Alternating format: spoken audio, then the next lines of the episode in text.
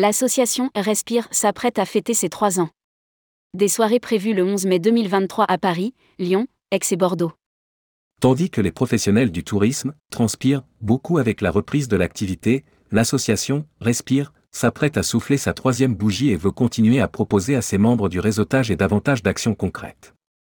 Tourmag a fait le point avec Eric Battens, représentant du collectif, à l'occasion du Ditex. Rédigé par Romain Pommier le jeudi 6 avril 2023.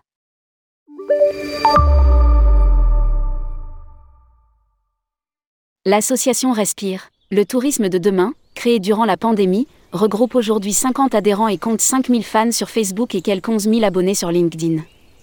Le 11 mai prochain, elle célébrera ses trois ans d'existence, avec des soirées prévues à Paris, Aix-en-Provence, Lyon et Bordeaux.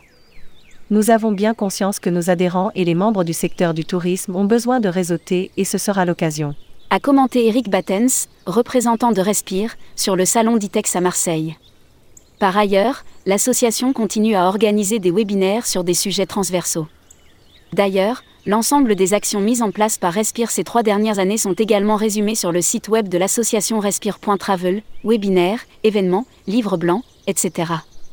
Ses membres envisagent même de rebaptiser l'association en collectif du tourisme de demain, afin de bien insister sur cette dimension de réseautage, dans la mesure où depuis le début, la particularité de Respire est de réunir des personnes d'horizons très différents qui n'ont pas vocation à se croiser ailleurs que dans Respire.